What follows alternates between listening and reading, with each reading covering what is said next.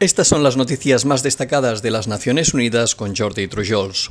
La alta representante de las Naciones Unidas para Asuntos de Desarme explicó este viernes ante el Consejo de Seguridad que la organización no tiene conocimiento de ningún programa de armas biológicas en Ucrania, pese a la aparición de informaciones en algunos medios de comunicación. Durante una reunión convocada por Rusia, Izumi Nakamitsu explicó que Ucrania forma parte de la Convención sobre Armas Biológicas de 1972, que prohíbe el desarrollo, la producción, la adquisición, la transferencia, el almacenamiento y el uso de ese tipo de armas. Aunque indicó que la Convención carece de un mecanismo de verificación multilateral supervisado por una organización independiente y que la evaluación del cumplimiento de las obligaciones es una tarea que corresponde a los Estados parte, explicó que la Convención posee medidas para hacer frente a situaciones en las que se tengan sospechas sobre este tipo de actividades. Del mismo modo, destacó que tanto Rusia como Ucrania participan anualmente en las medidas de fomento de confianza recogidas en el artículo 5 de la Convención y que los informes anuales presentados por ambos países están a disposición de todos los Estados partes de la Convención a efectos de transparencia y garantía.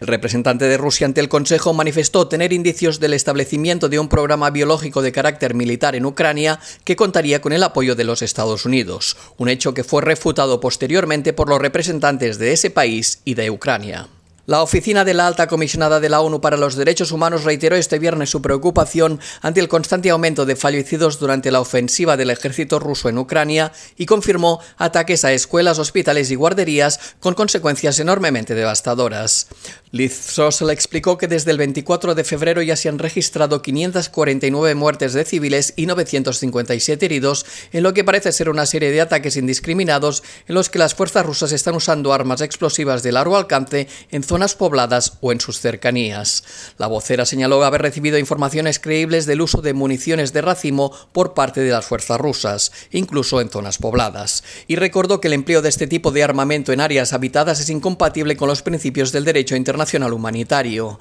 Throssell también manifestó su inquietud ante los continuos informes de arrestos y detenciones arbitrarias de ucranianos que expresan su oposición al ataque de las fuerzas rusas, incluidas las protestas pacíficas. El director general de la Organización de las Naciones Unidas para la Agricultura y la Alimentación explicó hoy que las interrupciones de las cadenas de suministros y de la logística en la producción ucraniana y rusa de cereales y semillas oleaginosas tendrán importantes repercusiones en la seguridad alimentaria. Ku Dong-ju especificó que unos 50 países de bajos ingresos y con déficits alimentarios del norte de África, Asia y Oriente Próximo dependen parcialmente del suministro de trigo proveniente de Rusia y Ucrania, y que más de la mitad del suministro de fertilizantes en muchos países europeos y de Asia depende de Rusia.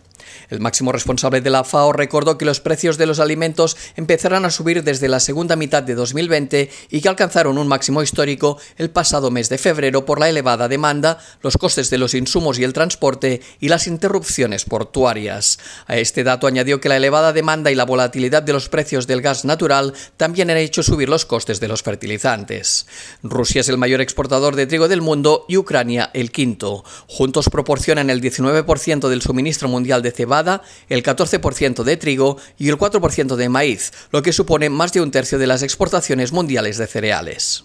Este viernes se cumple el segundo aniversario de la declaración de la pandemia de COVID-19 por parte de la Organización Mundial de la Salud y el secretario general de la ONU recordó que tras más de 6 millones de muertes por la enfermedad sería un grave error pensar que la pandemia ha terminado. Antonio Guterres destacó que gracias a las medidas de salud pública implementadas y a la rápida distribución de las vacunas contra el coronavirus, la pandemia está bajo control en muchas partes del mundo. Sin embargo, denunció que el reparto y la entrega de las inmunizaciones continúa siendo escandalosamente desigual igual y que todavía hay unos 3.000 millones de personas que esperan la primera dosis de la vacuna. Guterres destacó que el mundo no puede permitirse una recuperación a dos velocidades de la COVID-19 y que a pesar de las numerosas crisis mundiales debemos alcanzar el objetivo de vacunar al 70% de personas en todos los países para mediados de este año. El titular de la ONU pidió la colaboración de los gobiernos y de las empresas farmacéuticas, aumentando la capacidad de producción de vacunas y pruebas y proporcionando el apoyo tecnológico y financiero necesario. Y hasta aquí las noticias más destacadas de las Naciones Unidas.